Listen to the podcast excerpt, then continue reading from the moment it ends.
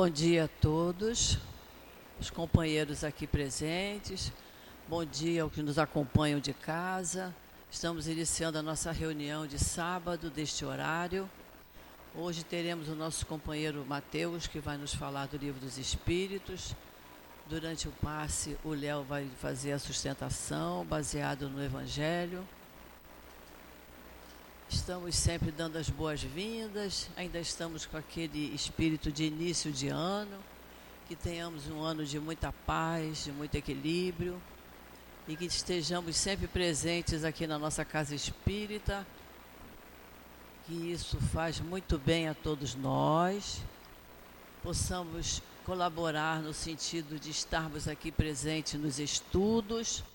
Nossos estudos vão começar na terça-feira, dia 16, teremos na segunda-feira à noite, às 7 horas da noite, uma reunião para os médios, para os trabalhadores, para os evangelizadores e quem quiser vir, todos estão convidados. Segunda-feira, às 7 da noite. Mas as aulas na terça-feira, em todos os horários, que já eram de costume. Então, quem ainda não iniciou um curso, está na hora de começar. É só escolher o dia, o horário mais conveniente e vamos estudar. Estudar faz bem a nós, nos fortalece para que possamos enfrentar as nossas dificuldades com mais serenidade, com mais compreensão. Para fazermos os cursos, temos que comprar os livros, temos que ter o livro na mão na nossa livraria tem todos os livros necessários e vamos estudar, né? Espírita é espírita quando estuda. Se não estudar, se vier só aqui para tomar um passe, beber um copinho de água fluidificada e ir embora, não é muito espírita, né? Que o espírita tem muito que estudar, tem muito livro para a gente ler, para a gente entender o que nossos papéis aqui nesta vida, né? Estamos é, aproveitando o momento para pedir quem puder colaborar, porque a nossa obra social vai recomeçar também no dia 20, de hoje a uma semana. Então nós precisamos muito da ajuda de todos que puderem trazer alguma coisa, algum mantimento. Quem puder trazer também algum material de limpeza, a nossa casa está muito grande e tudo muito clarinho. Precisamos de muito material de limpeza. O que puderem colaborar é sempre muito, muito bem-vindo. Certo? Estamos já nos preparando para o próximo encontro do mês de fevereiro. Faremos um encontro nos três dias de carnaval, no domingo, acho que é dia 11, 11, 12 e 13 de fevereiro. São os três dias de carnaval. Nós estamos nos preparando para fazermos um encontro aqui muito feliz, muito equilibrado, porque são três dias que nós precisamos dar a sustentação para quem não vem, para quem não, não, não pensa nas possibilidades de dificuldade nesses três dias, em que muitos estão com a cabeça no vento, então nós precisamos estar com nossos pés no chão e a cabeça no alto pensando em Jesus, pensando nos bons espíritos, para equilibrar esses dias. Então, estão todos convidados e irmos nos preparando para o nosso encontro de carnaval, que é realmente o nome correto, é Encontro do Livro dos Espíritos, certo? Então, nós vamos iniciar a nossa reunião, lendo a mensagem do Evangelho, que vai ser comentada no momento dos passes pelo nosso companheiro Léo. Nós estamos estudando o capítulo 19, A Fé Transporta Montanhas. Hoje nós vamos ver o item 12, A Fé Divina e a Fé Humana. É uma mensagem de um espírito protetor e que nos diz assim: A fé é o sentimento inato no homem dos seus destinos futuros. É a consciência que ele tem das faculdades imensas, cujo germe foi depositado em si, a princípio em estado latente, e que ele deve fazer desabrochar e crescer pela sua vontade atuante. Até o momento, a fé foi só compreendida pelo seu lado religioso, porque Cristo a preconizou como uma alavanca possante e porque só se viu nele o chefe de uma religião. Mas o Cristo, que realizou milagres materiais, mostrou por esses mesmos milagres o que o homem pode quando tem fé, isto é, a vontade de querer e a certeza de que essa vontade pode se realizar. Eu vos repito, meus irmãos, a fé é humana e divina. Se todos os encarnados estivessem bem convencidos da força que tem em si, se quisessem colocar sua vontade a serviço dessa força, seriam capazes de realizar o que até o presente se chama de prodígios, mas que é simplesmente o desenvolvimento das faculdades humanas. O espírito protetor. Vamos fazer a nossa prece, vamos elevar o nosso pensamento, fechar os nossos olhos. Querido Mestre Jesus, estamos aqui, Senhor, reunidos em Teu nome, agradecendo por nos intuir estarmos aqui iniciando tão bem o nosso sábado, mas te pedindo, Senhor, que nos envolva com teu manto de paz, de luz, de serenidade, para que possamos, atentos ao estudo da manhã de hoje, tirarmos muito proveito de tudo que aqui for passado. Então nós te pedimos, Senhor, que nos abençoe, que permita que os espíritos queridos, o nosso querido altivo, nosso mestre Allan Kardec, Antônio de Aquino, todos esses espíritos amorosos que aqui trabalham incansavelmente, que possam estar junto de nós, serenando nossos pensamentos, nossos sentimentos, para que possamos, Senhor, nos sentir cada vez mais acolhidos no teu coração. É em teu nome, Jesus, é em nome desses espíritos queridos, em nome de Deus, que nós pedimos a tua permissão para iniciarmos o estudo da manhã de hoje. Graças a Deus. O estudo que o nosso companheiro Mateus vai nos falar é do Livro dos Espíritos, na segunda parte, capítulo 1, que vai falar da origem e natureza dos espíritos. Eu vou ler duas questõezinhas só. A de número 76, que pergunta assim: Kardec perguntando: Que definição se pode dar dos espíritos? E eles responderam: Pode dizer-se que os espíritos são os seres inteligentes da criação, povoam o universo fora do mundo material. E a questão 80, que diz assim: A criação dos espíritos é permanente ou só se deu na origem dos tempos? E os espíritos responderam: É permanente. Quer dizer, Deus jamais deixou de criar. Então, que Jesus abençoe o nosso companheiro.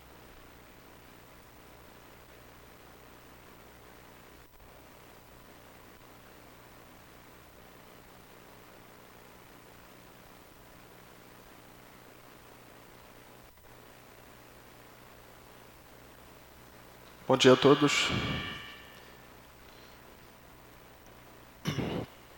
Eu quero começar desejando um feliz ano novo a todos vocês agradecendo a casa a oportunidade de estar aqui com vocês.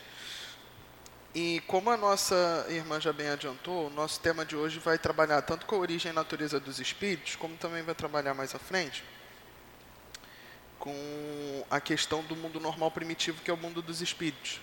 Então, é, esse é um tema, e principalmente essa, é, aqui é o início da segunda parte do livro dos espíritos. E tanto a primeira quanto a segunda parte do livro dos Espíritos, as pessoas geralmente tendem a achar um pouco mais maçante, um pouco mais complicado. Eu espero que a gente consiga entender de uma forma clara que está aqui hoje, que os nossos irmãos espirituais auxiliem a alcançar uma clareza. Mas é o seguinte, quando a gente fala de origem e natureza dos espíritos, e Kardec começa perguntando qual a definição que se pode dar aos espíritos, a gente já vai ter aqui uma dificuldade, vamos assim colocar, porque essa questão ela parece muito é, ela tem uma aparência muito forte, uma semelhança com a questão 23 lá na primeira parte do livro dos Espíritos, que também pergunta o que é o espírito. E de antemão também já vou explicar para vocês o seguinte: nós não temos nenhuma definição de natureza íntima do espírito. A gente consegue até chegar um pouco mais próximo da natureza íntima do perispírito, que reveste o espírito, mas o espírito nós não temos uma noção do que é essa natureza íntima.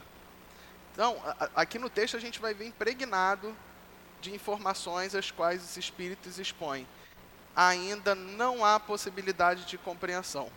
Nós teremos de esperar um pouco mais o avanço da nossa intelectualidade, o avanço da nossa moral, para a gente conseguir adentrar na compreensão desse tema de uma forma plena.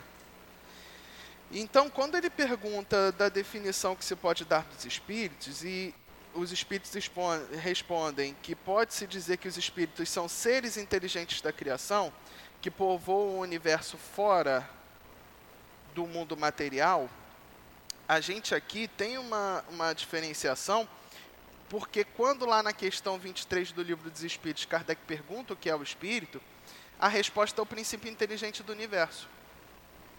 E aqui os espíritos respondem não de uma forma, vamos assim dizer, antagônica, mas os espíritos respondem que são seres inteligentes da criação. Por qual é a diferença desse princípio inteligente do universo para seres inteligentes da criação? Aqui é que a gente tem que começar com essa dúvida para a gente conseguir compreender. Quando lá se pergunta o que é o espírito, o princípio inteligente, nós estamos falando da criação no seu primeiro estágio. Quando Deus nos cria, Ele nos cria sendo o princípio inteligente do universo e a gente vai começar a avançar dali para frente. Aqui, quando se pergunta a definição do espírito, já está falando de individualidade. Quando ele fala são seres inteligentes da criação, já somos nós individualidades avançando na depuração espiritual, diferente do que era no princípiozinho. Então o espírito ele é o princípio inteligente do universo, mas ele também ao avançar será esse ser inteligente da criação. Afinal de contas, nós compreendemos que o espírito quando chega no patamar humano, ele passa a ter como um atributo seu é, espiritual a inteligência plena, o raciocínio pleno. É totalmente diferente do, da questão dos nossos irmãos animais. Eu não vou entrar nem aqui no tema dos animais, porque senão eu vou perder o foco da palestra. Mas é, é, é claro que a diferença que nós temos dos nossos irmãos, além das características biológicas, são ah, as possibilidades do pensamento contínuo, do raciocínio contínuo, até por serem atributos da própria alma, do próprio espírito. Kardec vai muito no, nesse sentido quando ele coloca aqui na nota a seguinte informação: a palavra espírito aqui empregada é para designar as individualidades dos seres extracorpóreos e não mais o elemento inteligente universal, diferenciando aquilo que era o princípio do que é hoje a individualidade do espírito. Na questão 77, Kardec avança expondo assim: os espíritos são seres distintos da divindade ou seriam apenas emanações ou porções da divindade e chamados por essa razão filhos de Deus? A gente vai entender também a questão para conseguir entender a, a, a resposta. Na época de Kardec existia muito forte uma corrente que era a corrente do panteísmo. Então a, a pergunta de Kardec ela aparece é, recheada dessa teoria do panteísmo que seria o quê? À época acreditavam-se que Deus era um todo imenso e que as suas criaturas, os seus filhos, os espíritos ou os, as almas eram porções, partes de Deus, que depois do desencarne do corpo físico, vamos assim dizer, retornariam para esse todo uma ideia muito, vamos assim dizer, próxima daquela ideia que a gente tem da matéria, porque existe a matéria básica universal, a gente aprende isso lá no, na primeira parte do livro dos Espíritos, que é o fluido cósmico universal, que dá origem a absolutamente todas as matérias que nós temos aqui conhecidas. Quando essa matéria se decompõe, fluidicamente falando, aquilo volta a rechear o fluido cósmico universal, volta, a matéria volta para o seu estado fluídico. Por quê? Porque o, o, tudo que a gente conhece no universo está impregnado de fluido cósmico universal. Eu até acho engraçado que por volta de 2018 eu vi uma, uma matéria no jornalística que falava assim: é, NASA descobriu que não há vácuo no universo, onde há vácuo tem matéria escura. Aí eu lembro do nosso irmão Kardec no livro dos Espíritos expondo: tem o fluido cósmico universal. O que eles descobriram e deram o nome de matéria escura, ciência, é o fluido cósmico universal. Nós sabemos que tudo está impregnado. Nosso irmão André Luiz ele até avança um pouco mais dizendo que como se fosse um, um oceano e que o universo inteiro estivesse imerso nesse oceano que é o, o fluido cósmico universal. E com a questão material a gente pode ter essa ideia de retornar ao seu estado fluídico, mas o espírito não. Nós não somos uma parte de Deus. Antes de eu entrar no porquê que nós não somos uma parte de Deus, os, o, o, a própria resposta já inseta para a gente o raciocínio, porque diz assim: Meu Deus, são sua obra, exatamente como um homem que fabrica uma máquina. Essa máquina, obra do homem, não é ele próprio. Sabes que o homem faz uma coisa bela, útil, e ele chama de sua filha sua criação. Pois bem, mesmo se dar com relação a Deus, somos seus filhos, vistos que somos sua obra. E aí, gente, se eu fui lá, confeccionei um quadro, por mais belo ou não belo que ele seja, eu não sou aquele quadro. Fui eu quem compus, mas eu não sou aquele quadro. E qual é o problema do panteísmo enquanto uma, uma teoria aceita? Se nós fôssemos parte de Deus, nós teríamos que admitir a possibilidade de Deus não ser perfeito. Vocês concordam comigo que nós somos ainda imperfeitos? Somos. Se eu sou imperfeito, eu sou uma parte de Deus, ele teria uma parte imperfeita.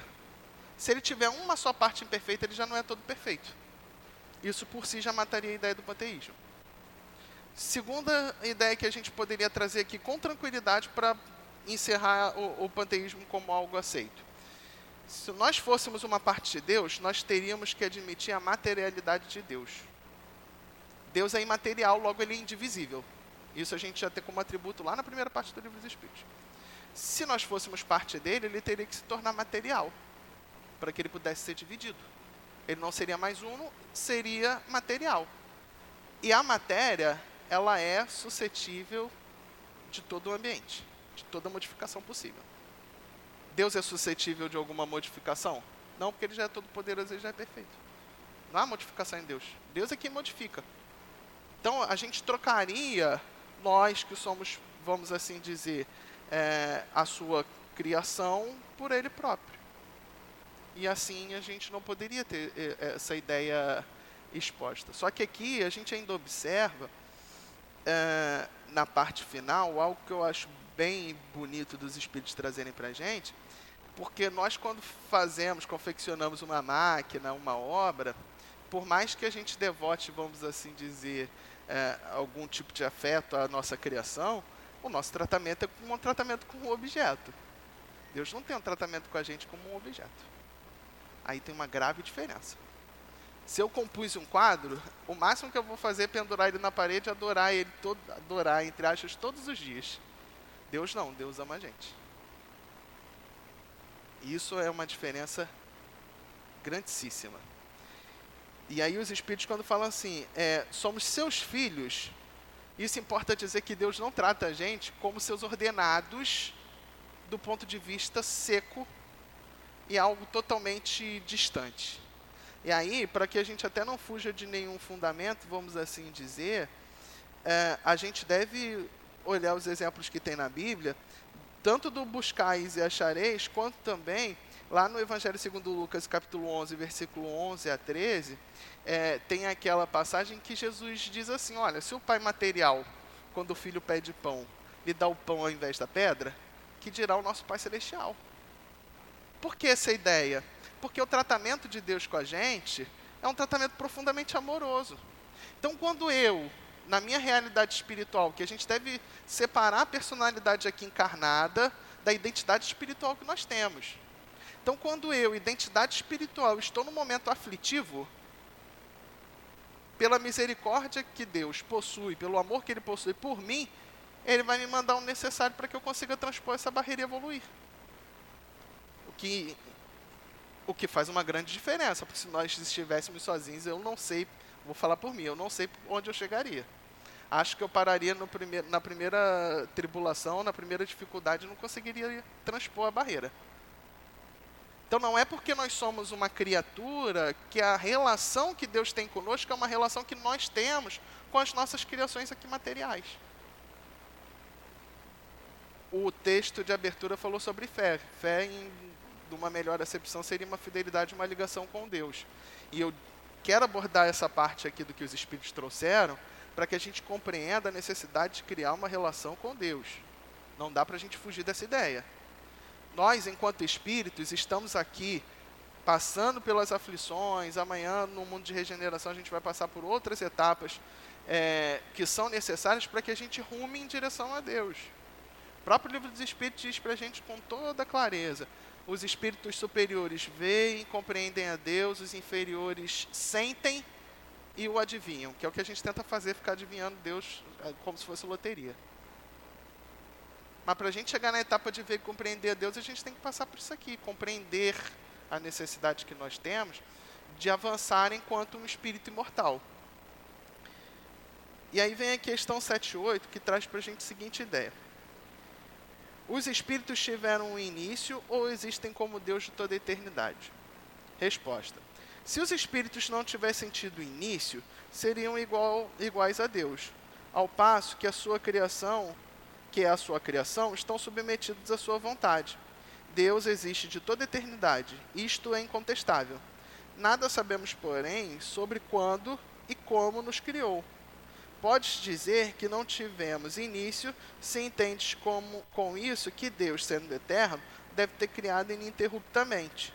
Mas, quando e como cada um de nós foi feito, repito-te, ninguém o sabe. Aí está o mistério. É, e aqui, gente, a informação que os espíritos dão, elas são até um, a informação é até um tanto quanto severa. Pelo seguinte, primeiro, a gente tem que trabalhar com a ideia de eternidade e de mortalidade. Deus é eterno. Não tem começo nem fim. Eterno. Ponto. Nós tivemos um começo. A gente até por um esforço, os espíritos foram muito é, caridosos com a gente aos por isso, num esforço de hipótese, a gente poderia dizer de uma proximidade de eternidade nossa, é, se a gente fosse considerar que Deus cria sempre, então os espíritos teriam eternos, porque desde do, do momento em que se iniciou, Deus já começou a criar e viria. Eu prefiro não adotar essa ideia. Nós tivemos um começo. Se nós tivemos um começo, nós não podemos ser eternos, porque não teria como. Mais para frente a gente vai ver isso pormenorizado, pro, provavelmente nas próximas duas questões, mas nós somos imortais. Apesar de nós termos tido um início, nós não teremos fim. Pelo menos assim. Em nenhuma obra básica, eu também não observei nas obras subsidiárias as quais é, eu, eu li e não acredito que teria a possibilidade de um espírito ter fim. O que o livro dos espíritos vai bem certo ao dizer que não, não teria como ter fim. Então nós somos imortais não morremos. A ausência de vida espiritual não existe. Partir do momento que você foi criado, você vai arrumar, e graças à lei do progresso, você vai arrumar até a perfeição. Não tem como. Por mais que você queira estacionar, por mais que você passe por momentos aos quais você se encontra revoltado com o nosso Criador, que há a possibilidade de assim ser, você pode ter certeza que em algum momento a vida vai te posicionar de forma pedagógica para que você reflita sobre seus atos ruins e perceba que a ruindade que está acontecendo contigo é culpa sua. E aí você volta para o caminho do progresso. Não tem como a gente fugir dessa, dessa sistemática.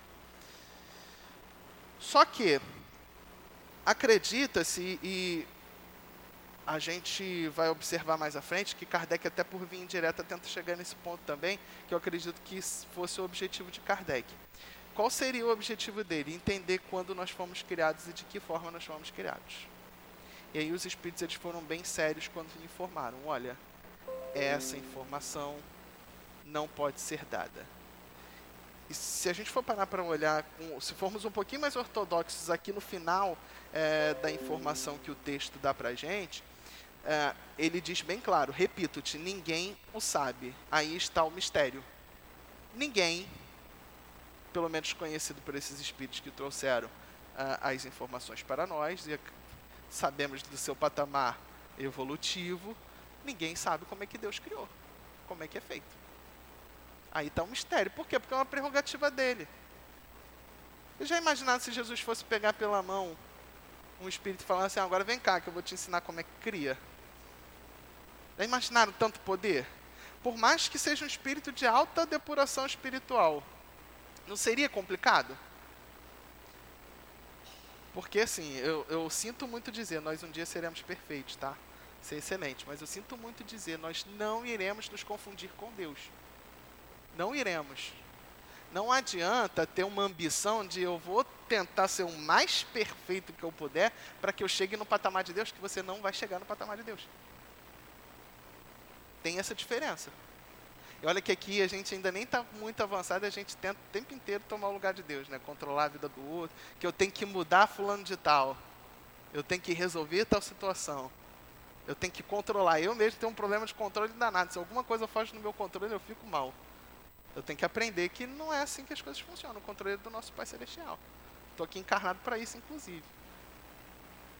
Então, eu sinto muito dizer, a gente não vai chegar nesse patamar.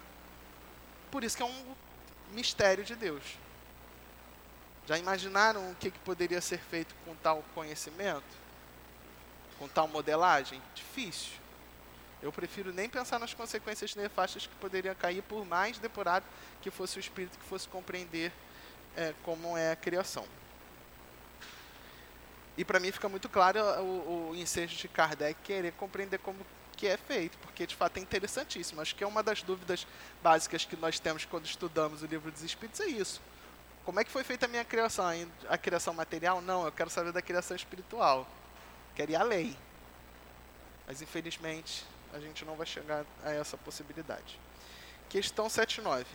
Visto que há dois elementos gerais no universo, o elemento inteligente e o elemento material, poder-se-ia dizer que os espíritos são formados do elemento inteligente, como os corpos inertes são do material? Resposta: é evidente, os espíritos são a individualização do princípio inteligente, como os corpos são a individualização do princípio material. A época e o modo dessa formação é que são desconhecidos. Kardec, de uma forma indireta, quis compreender como é que era, essa, como é que era feita essa criação também. Porque quando ele pergunta, ah, um decorre desse, a matéria a gente sabe como é que é criada. O espírito também foi criado dessa forma? Ele continua querendo saber como é que foi feita essa criação. Aí na parte final os espíritos vão e advertem novamente. O modo dessa formação é desconhecido. Eles reiteram. Agora, vocês lembram quando eu estava falando da diferença lá da questão 76 para a questão 23? Ela cai de novo aqui. A necessidade de a gente compreender essa diferenciação. Porque quando ele fala assim, olha, a individualização do princípio inteligente retorna aqui a ideia do espírito enquanto a individualidade, distante do princípio inteligente de novo, isso aqui é uma ideia que tem que ser é, preconcebida. A gente tem que ter a ideia da questão 23 apurada primeiro, para depois a gente chegar aqui e compreender esse ponto. E, gente, Kardec era pedagogo. Ele botou em ordem que era para a gente compreender mesmo. Todas as obras de Kardec a gente vai ver que é uma buscando um caminho de complemento de raciocínio para que a gente, de uma forma lógica, consiga compreender o todo. Eu até fiquei muito feliz quando a nossa irmã falou da necessidade de estudo, porque, de fato, é, ser espírita não é vir a casa espírita e assistir palestra. A gente precisa estudar, precisa ler. Principalmente as obras básicas. E olha que tem muita obra subsidiária de grande relevo que a gente tem que estudar também. Mas principalmente as obras básicas. Não dá para a gente achar, assim, estudei o livro dos Espíritos, não preciso estudar mais as outras obras básicas. Não, eu preciso porque elas vão aprofundar. Então eu preciso, no próprio livro dos Espíritos eu já percebo que a questão, a ordem das questões me fazem trazer conceitos para que eu possa compreender conceitos mais apurados, que está nas outras obras da codificação. Então, uh, qual é uma outra ideia que a gente tem que trabalhar aqui? Na primeira parte do livro dos Espíritos, nós observamos, e é importante a gente compreender isso também por conta dos fenômenos correntes na nossa vida, que existe uma espécie de Santíssima Trindade, gosto assim de dizer, que são os três elementos gerais do universo. Aqui Kardec trabalha com essa ideia. Porque ele fala, existem dois elementos gerais. Disse três porque o, os espíritos respondem que existe matéria, espírito, e falar ainda o terceiro elemento que é Deus. Então, quais são os três elementos gerais do universo? Deus, espírito e matéria. Deus a gente já, já deixa de lado, deixa ressalvado que não tem como. O que não for espírito, o que não decorrer desse princípio inteligente do universo, é matéria. Por isso que a gente fica até com uma dificuldade assim, ah, de, de adentrar no tema do perispírito, apesar do, do livro dos espíritos trazer informações muito claras, mas o espírito, o, o perispírito não pode também ser confundido com o espírito. E escapou de espírito não é espírito, é matéria. Por isso que fala, é um corpo semi-material, mas ele tem a parte material dele. Escapou de espírito é matéria.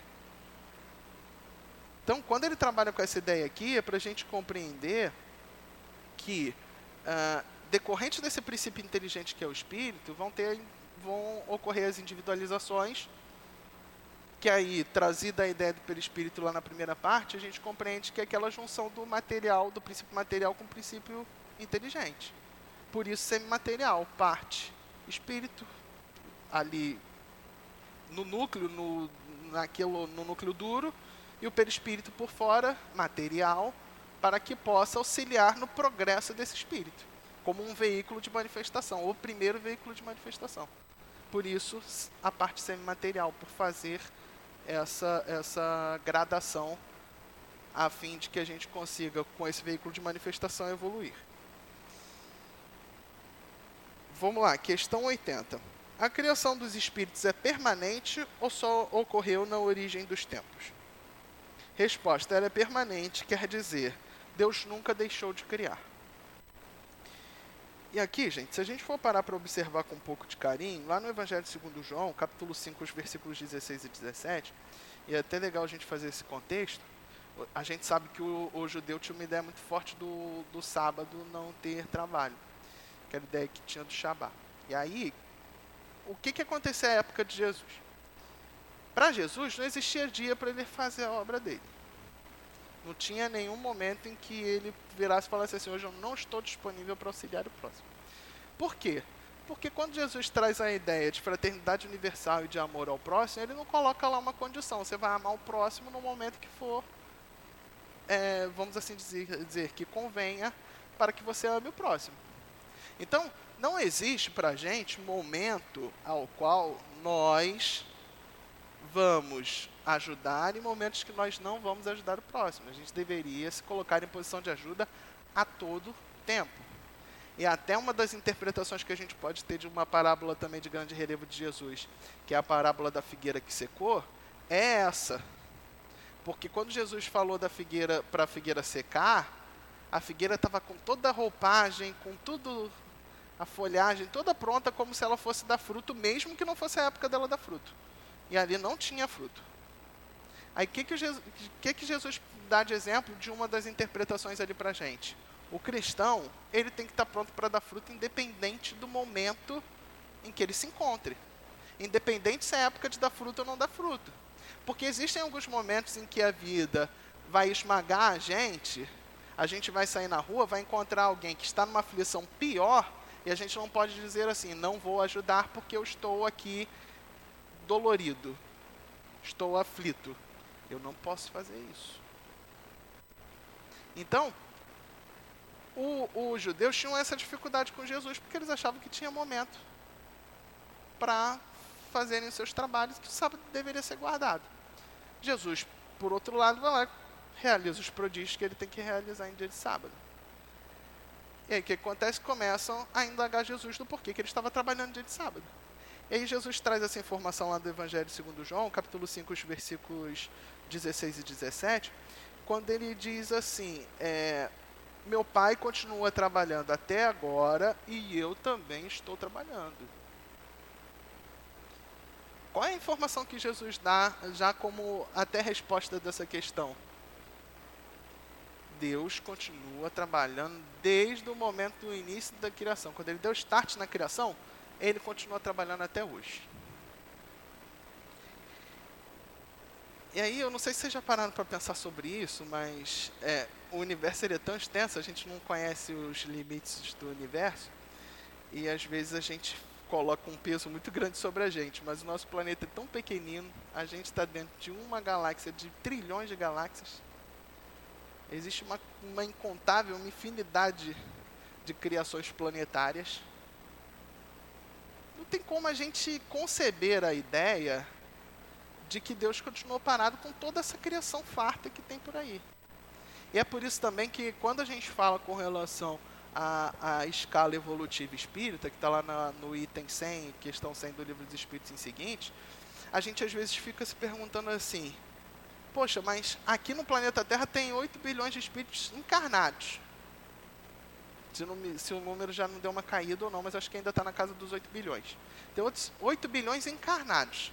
Desencarnados, as informações que nós temos é que excede e muito, mais de três vezes. Então vamos lá, que tivessem 20 bilhões de espíritos ligados ao planeta Terra, que é um planeta de expiações e provas. Como é que pode todos esses bilhões de espíritos chegarem a um patamar de Cristo e governarem planeta? Será que vai ter planeta para todo mundo? Eu estou falando isso porque já, já tiveram, já me chegaram e já me perguntaram isso, tá? Ela falou assim, pô, você falou isso, beleza. Mas vai ter planeta para todo mundo? Deus continua criando incessantemente, meu irmão. Incessantemente. Eu pode ter certeza. Ó, eu, eu, lembro um tempo atrás, eu vi numa palestra até do Haroldo, ele tentando assim, numa estimativa, num chute, ele mesmo falava que era um chute. Se fosse considerar assim por galáxia, mundo de expiações e provas, você ia ter ali, sei lá, uns 280 bilhões de planetas de expiações e provas? Ali aproximadamente, no chute, que é uma conta que a gente não tem como fazer? Gente, são 280 bilhões, você está preocupado mesmo? Quando chegar seu momento, vai ter um planeta lá, vão ter 8 bilhões de espíritos encarnados, 20 bilhões desencarnados, que é para você tomar conta e tutelar, assim como Jesus tutela a gente. Agora eu vou fazer uma pergunta-chave para vocês. Vale a pena a gente ficar preocupado com os pequenos problemas que nós temos aqui? era melhor a gente catar esse quinhão de problema que a gente tem hoje, tentar resolver ele, porque essa experiência de resolução de problemas é que vai habilitar a gente a no futuro resolver um problema maior. Aqui na casa espírita não chegam pessoas que têm problemas muito grandes e a gente bota a mão na cabeça e fala assim: cara, como é que eu vou resolver esse problema? A gente hoje, na maturidade que a gente tem, não sabe resolver. Mas se a gente acompanhar, ver como é que vai ser o desfecho daquele problema, um dia a gente vai passar por ele em nossa vida, vai aprender como resolve. Quando a gente estiver no patamar de tutelar espíritos, a gente já vai ter aquela experiência gravada. Aconteceu o mesmo processo com Jesus. O mesmo. Nós tivemos a mesma criação. Ele, mais experiente, já passou por todos os estágios evolutivos e hoje serve como guia e modelo, assim como um dia nós chegaremos. Então não vale a pena a gente ficar nesse, nesse é, se apegando a, a pequenos detalhes. E quando a gente observa que nós iremos amar a todos de uma forma indistinta, aí mesmo que não vale a pena, porque você está lutando contra o que é natural.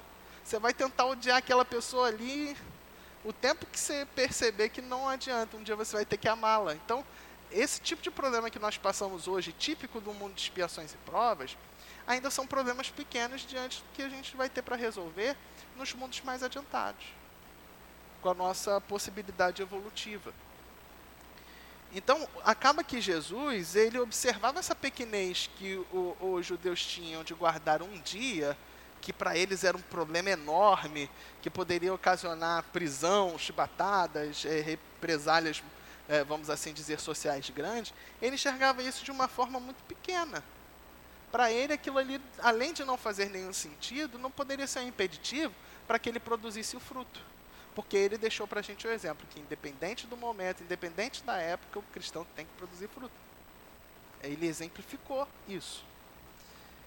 Expondo ainda para a gente que Deus nunca deixou de criar. Ele sempre cria. Pode ficar tranquilo que tem lá criação para todo o gosto. A gente aqui ainda tem muito que aprender para conseguir alcançar essa ideia vem questão 81. Os espíritos se formam espontaneamente ou procedem uns dos outros? Resposta: Deus os cria, como todas as outras criaturas, pela sua vontade. Mas ainda uma vez, sua origem é um mistério. Mais uma vez, Kardec tentava, por uma via indireta, compreender como é que era a criação. Porque ele pergunta, é espontâneo ou são outros espíritos? Até mesmo testando aquela ideia de se Deus passava ou não a possibilidade de criação para outros espíritos. E criação espiritual não rola. Gente, criação material, a gente observa até mesmo no livro A Gênesis, a ideia de possibilidade de a gente concorrer nessa obra da criação. A criação material. Criação do espírito, prerrogativa divina. E quando ele diz que é pela sua vontade que é, Deus cria, se a gente for parar para olhar a primeira revelação, que é o Velho Testamento, lá no livro de Gênesis a gente já observa algo muito próximo. É lógico que é de uma forma alegórica. Mas quando lá se põe escrito assim, Deus ordenou, faça-se a luz e a luz se fez, que ele estava querendo dizer é, Deus, por sua vontade, foi lá e falou, cria-se, criou. Porque ele tem um poder tão grande que a gente, ele não precisaria, vamos assim dizer, passar por um processo de reunião fluídica, bababá, não. Ele já conseguiria angariar aquilo ali muito rápido, porque a sua vontade tem um, o todo o poder. Não vou nem colocar um poder imenso, é todo o poder, e por ele ser todo poderoso. Então é bem assim, a vontade dele foi lá e criou. Poderia ser vontade de Deus chegar e criar todo mundo perfeito? Poderia ser também. Por que, que isso não acontece? A gente, é, nós somos criados de forma primitiva para evoluir, para que a gente reconheça o mérito, o esforço, para que a gente alcance uma depuração, os estágios evolutivos mais apurados e de posse dessa experiência toda, desse mérito, a gente possa olhar para trás e dizer assim: agora eu posso ajudar outros que estão no início desse processo. Vocês já imaginaram? Criou todo mundo perfeito Aí todo mundo ia olhar um para o outro e fazer assim: ah, não importa o que eu faça, eu já fui criado perfeito, não tem como eu perder essa perfeição. O que, que eu faço agora? Nada. Inclusive, essa é uma, uma ideia muito forte de paraíso que se tem ainda no mundo. Vou ficar lá, vou, vou contemplar minha angelitude tocando harpa na ociosidade. E a gente observa que. Uh, o paraíso, é, é lógico que na doutrina espírita a gente não trabalha com essa ideia de paraíso, mas os mundos divinos estão bem distantes de serem ociosos, como essa ideia de contemplar a própria angelitude, tocar harpa e ficar na ociosidade. Eu até me recordo, e a gente busca muito por paz nessa vida, porque a gente aqui é tormenta para tudo quanto é lado. E eu até me recordo que eu tomei um impacto quando eu comecei a estudar a doutrina espírita um tempo atrás, quando Emmanuel traz um conceito de paz voltado a resolver, é, voltado à, resolução dos seus problemas e suas tarefas. A ideia de paz que o Emmanuel traz para a gente é, é uma ideia laboriosa. Quando você cumpre todos os seus deveres, você alcança satisfação. Eu não sei se isso acontece com vocês, mas quando a gente chega no final do dia, cumpriu o que tinha que cumprir, a gente respira fundo e fala: agora é o momento do descanso. Aquilo ali é uma similitude com a paz que a gente pode alcançar quando nós chegarmos ao patamar de pureza espiritual. Mas ela foi uma paz voltada a ficar paradinho lá, alguém servindo a gente? Não, isso não vai acontecer. Sinto muito. Aquela ideia de quando morrer descansa não existe. Até tem repouso lá, tá? No plano espiritual é melhor a gente lê na, estuda aqui na lei de trabalho que o repouso lá no plano espiritual é até melhor observado do que aqui no plano material. Tem repouso. Mas essa ideia de descansar, gente, descansa não trabalho é importante para a gente evoluir. Vamos, não vamos entrar no campo da preguiça não, que não vale a pena. Questão 82. É correto dizer que os espíritos são imateriais? Resposta. Como se pode definir uma coisa quando faltam termos de comparação e com uma linguagem ineficiente? Um cego de nascença pode definir a luz? Imaterial não é bem a palavra, incorpóreo seria mais exato, pois deves compreender bem que o espírito, sendo uma criação, deve ser alguma coisa. É matéria quintessenciada, porém sem analogia para vós, e tão etérea que não pode ser percebida pelos nossos sentidos. Gente, essa questão 82 ela é recheada de, de conceito e, e são conceitos que são difíceis de compreender. Ainda mais eu que não detesto a área das exatas e a doutrina espírita me ajudou bastante nisso. A gente vai ter que entrar um pouquinho aqui na questão da física, quando ele fala da, da quintessência, mas é só para tentar explicar, eu, eu vou tentar deixar o menos maçante possível isso aqui. Mais uma vez, os espíritos expõem para a gente a nossa impossibilidade de adentrar na natureza íntima do espírito. Então, a, a ideia de imaterialidade é complicada para o espírito, por quê? Lembra aquilo que eu tinha falado dos três elementos gerais, Deus, Espírito e Matéria? O espírito, ele é um elemento em si, esse princípio inteligente em si. Mas para que ele possa evoluir, ele tem que entrar em contato com a matéria, que é o seu veículo de manifestação. Então, a palavra para o espírito não era bem imaterialidade. Seria mais incorpóreo, porque incorpóreo é aquilo que não se encontra, vamos assim dizer, junto de um corpo cerrado. Quais informações que a gente tem dos mundos mais evoluídos, os mundos divinos? Perispírito é tão depurado que parece ele até quase se confunde, vamos assim dizer, com a essência espiritual. Agora, observe a palavra que eu falei, quase se confunde com a, com a essência espiritual. Quase.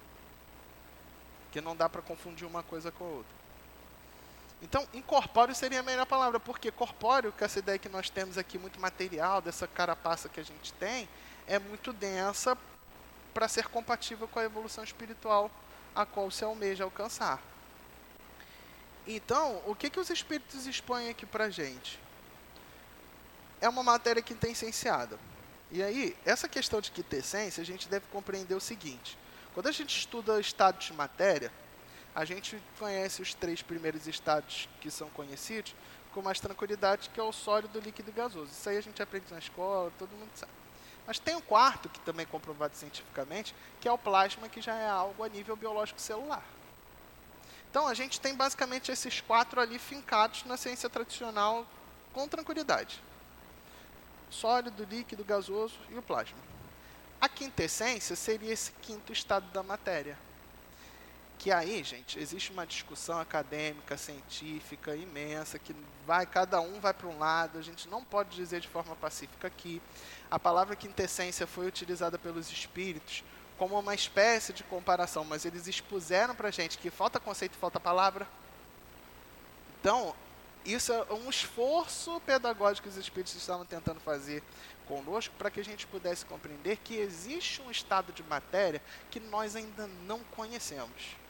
Essa quintessência, o, o que mais é aceito ultimamente na, na ciência, na física, seria um corpo, um corpo bioenergético, algo voltado ao fluido mesmo uma bioenergia, algo tão sutil, é, mais voltados aos estudos da física quântica que a gente não consegue compreender.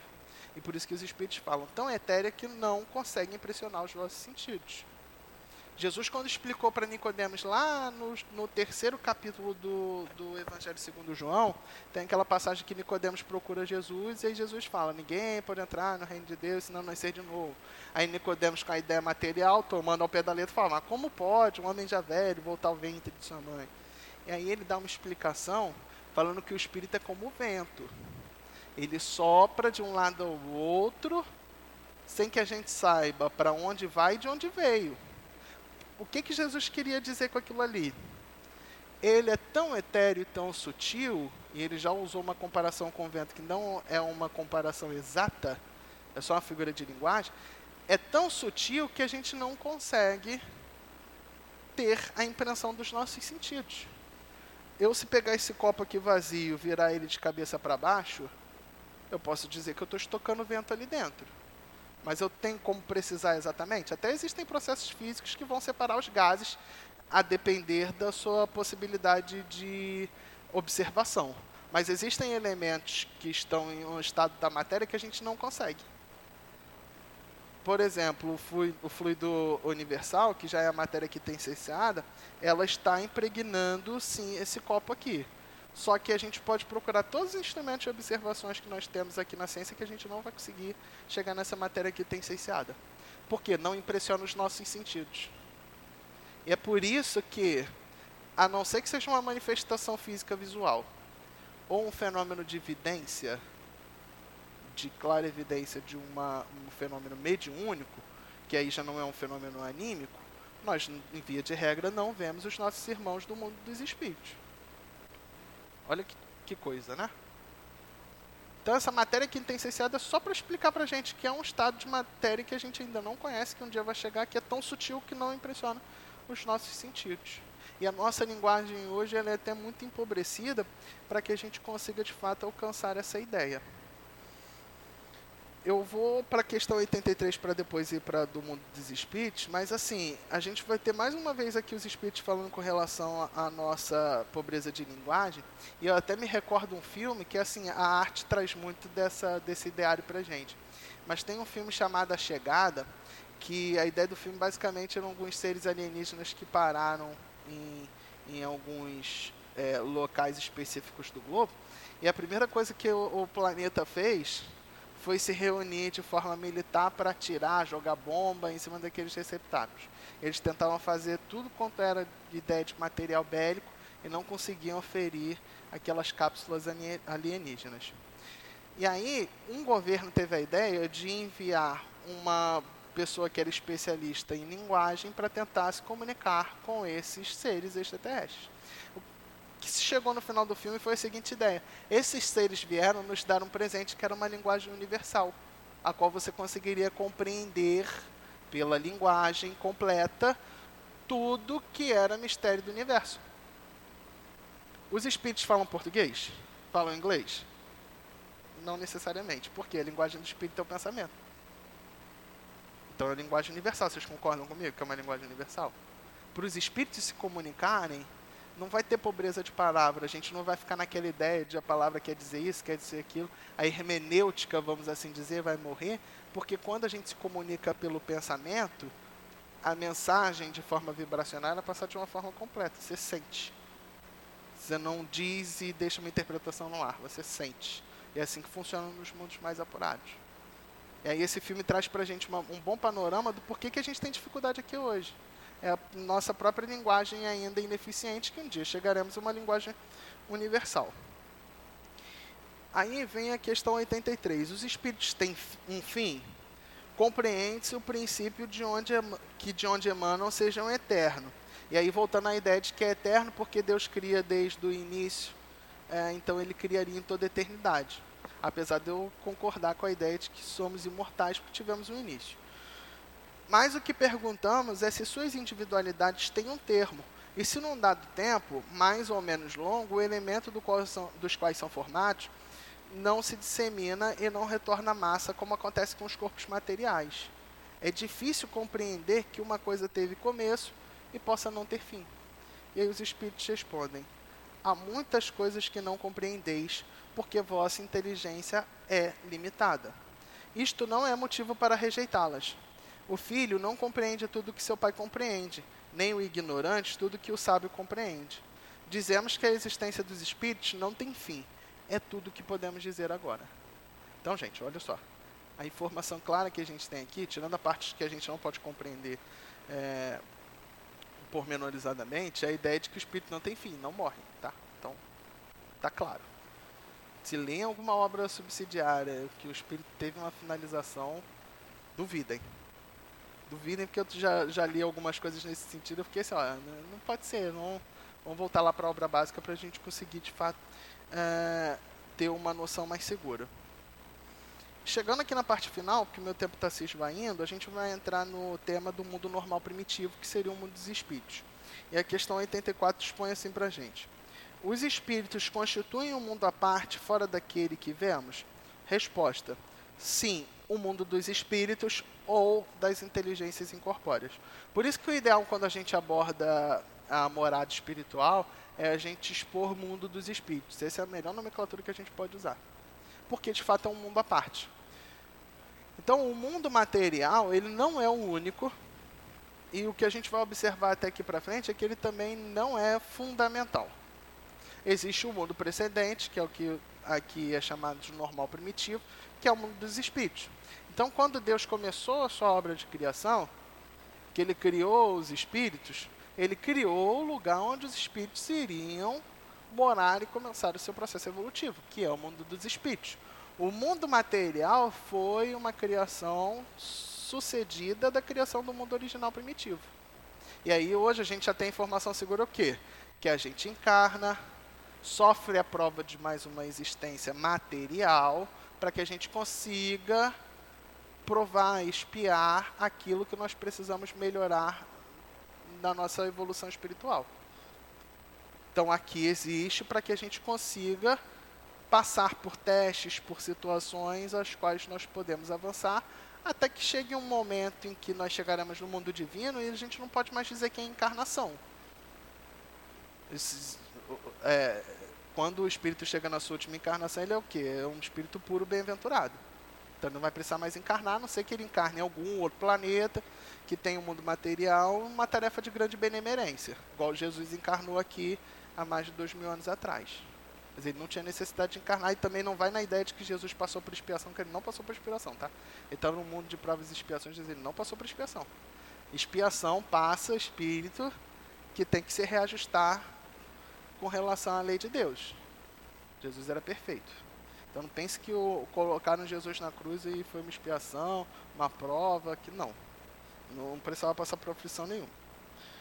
85. Qual, qual dos dois, o mundo espírito ou o mundo corporal, é o principal na ordem das coisas? Resposta: o mundo espírita. Ele é pré-existente e sobrevive a tudo.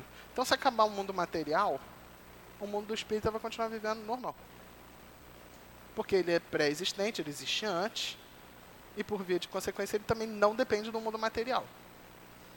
E aí eu já vou insetar a próxima questão, porque elas são muito próximas.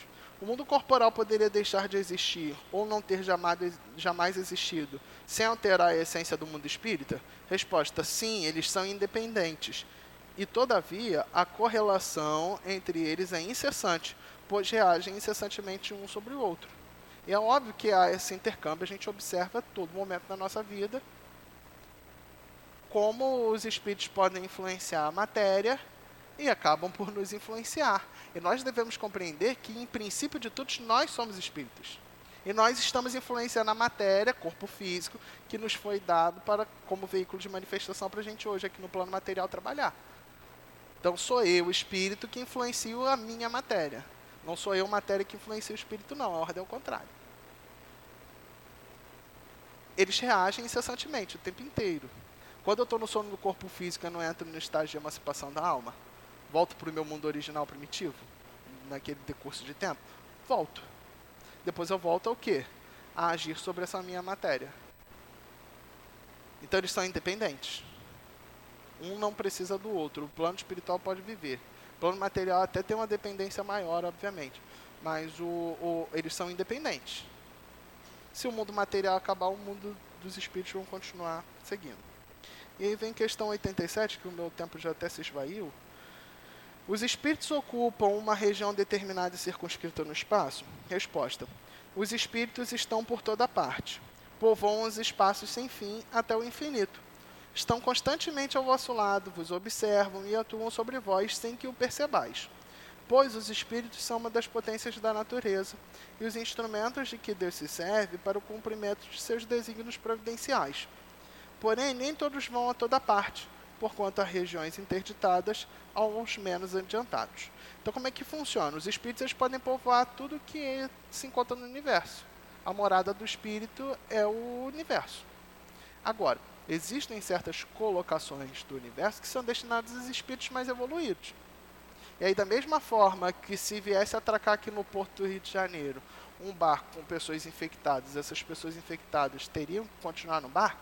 Não conseguiriam adentrar no porto? porque é assim que funciona a vigilância sanitária, no mundo mais adiantado, se você chegar na porta, você também não vai poder entrar até que você se cure completamente.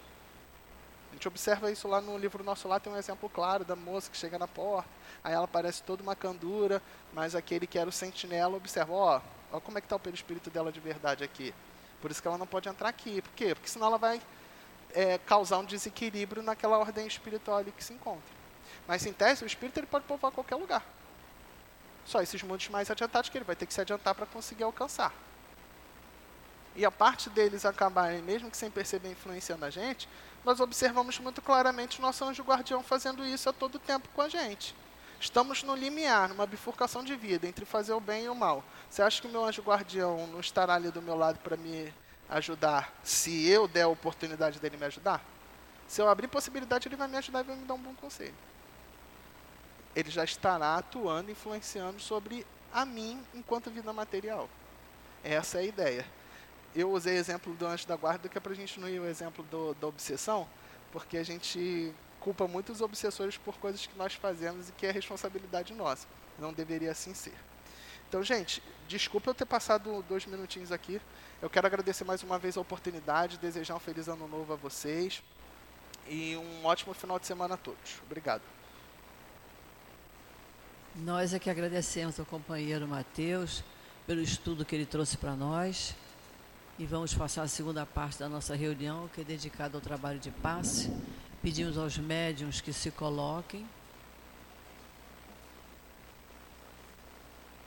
Enquanto nós outros que vamos tomar o passe, vamos fechar os nossos olhos. Vamos lembrar que nosso anjo de guarda está junto de nós, ouvindo os nossos pedidos, sabendo das nossas necessidades.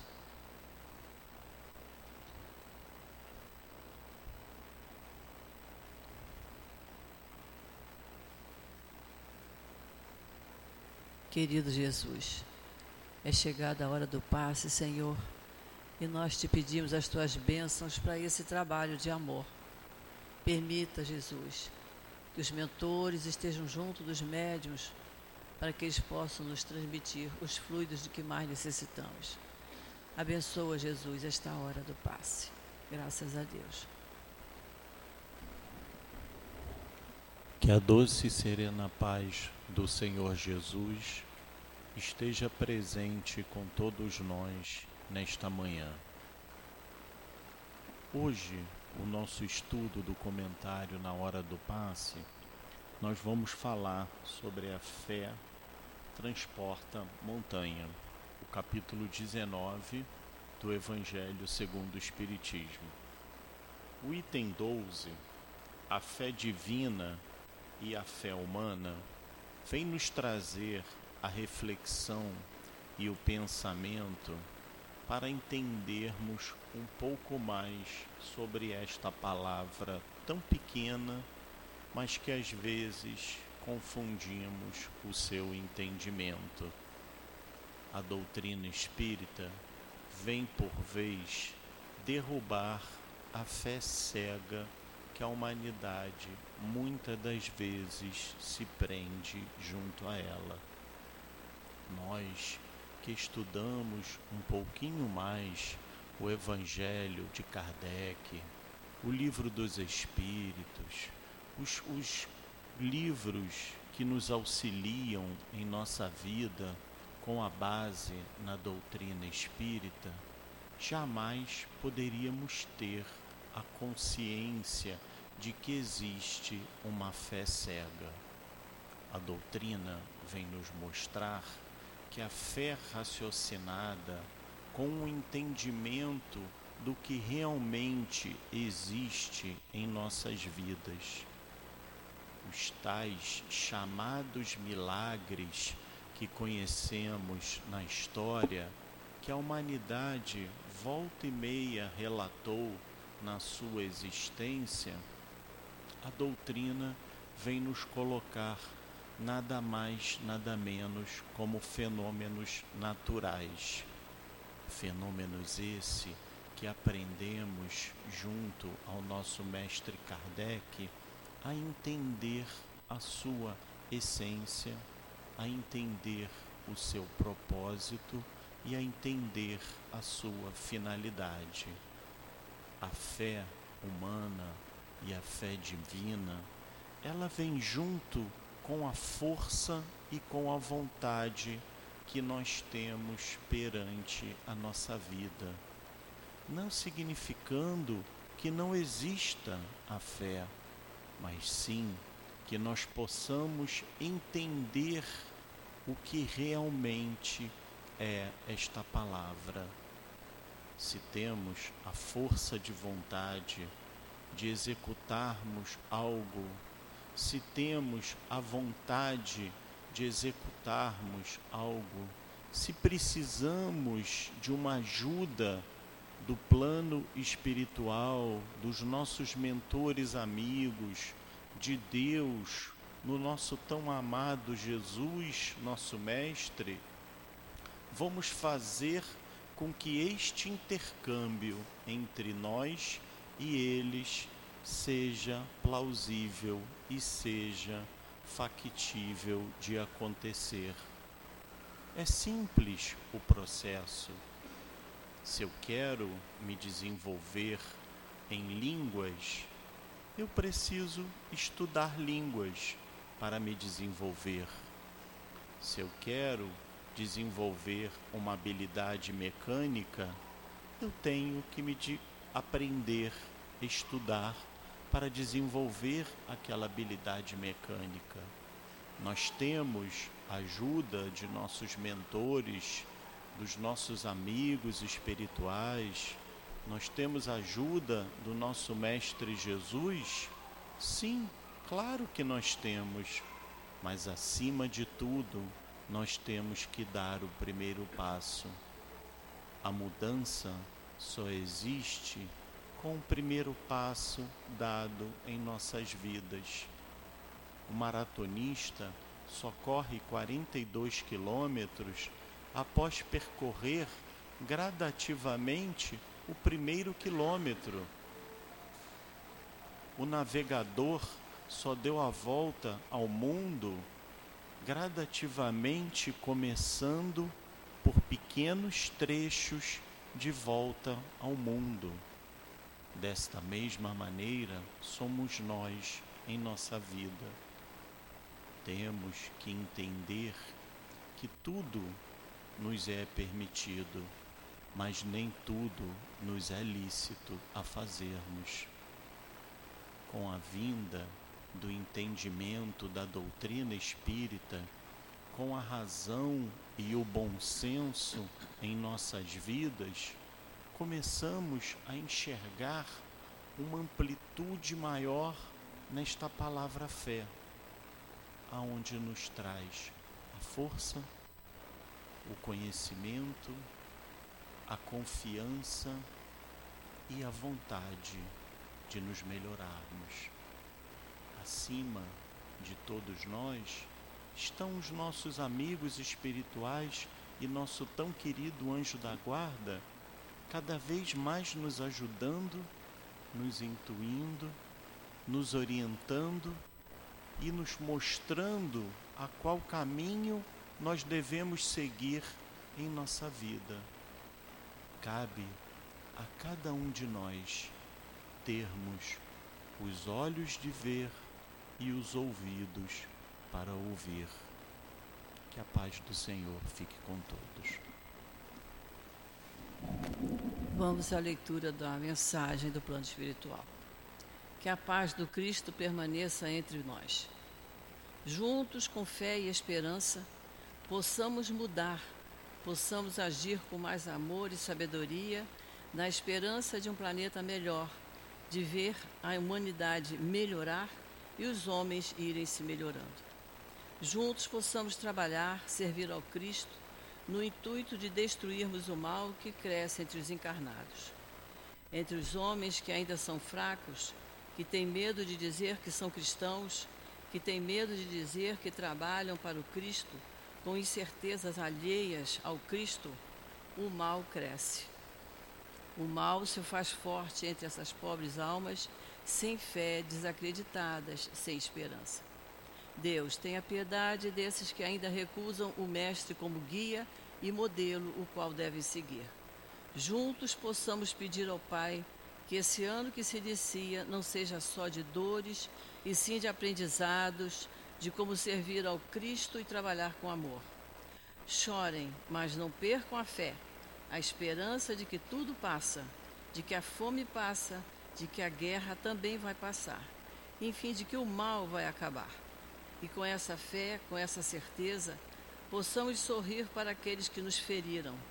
Roguem a Deus em busca também de paz para que esses que ainda não nos entenderam, para que possamos lembrar que há mais ignorância que maldade entre os que não entenderam o Mestre. Não os critiquem e nem os condenem. Ajudem a acender alguma luz para esses e para os que estiverem ao seu lado sem tranquilidade e na escuridão. Juntos estamos para que vocês não desanimem e não se aflijam.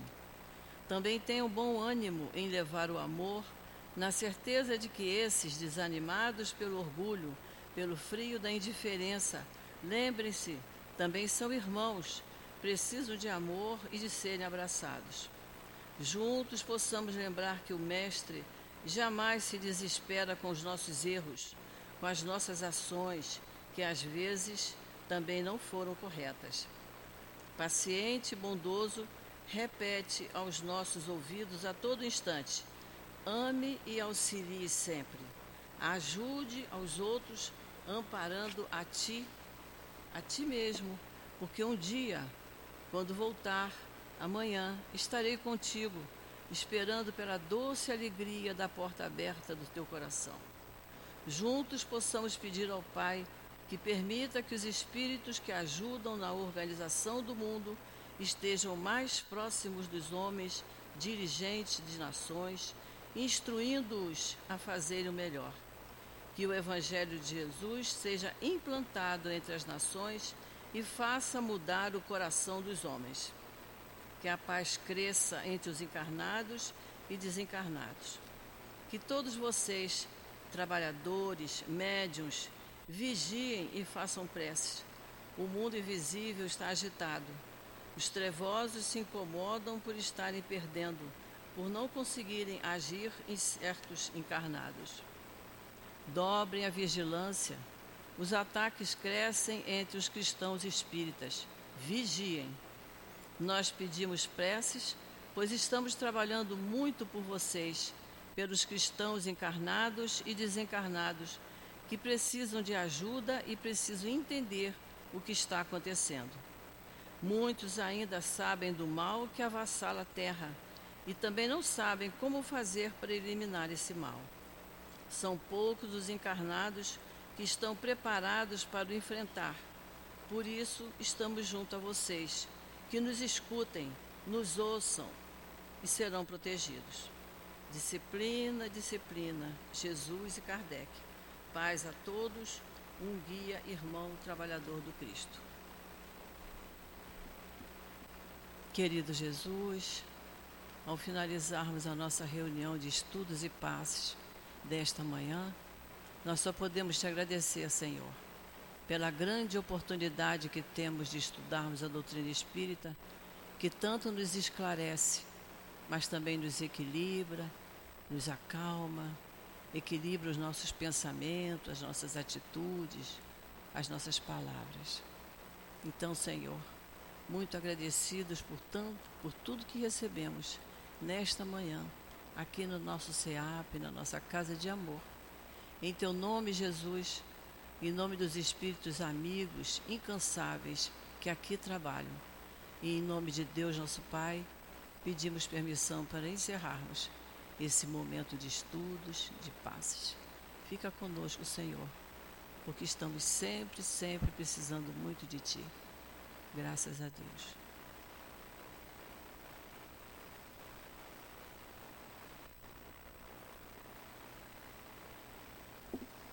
CEAP, Centro Espírita Altivo Panfiro.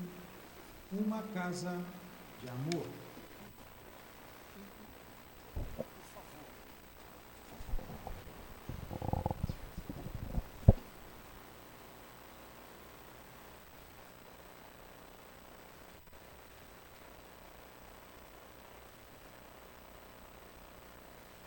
está assim. Nós fizemos algumas mudanças nos horários dos cursos da nossa casa. Por favor, consultem o site. Já está no site. Acabamos de colocar no site. Por exemplo, no domingo de manhã, o estudo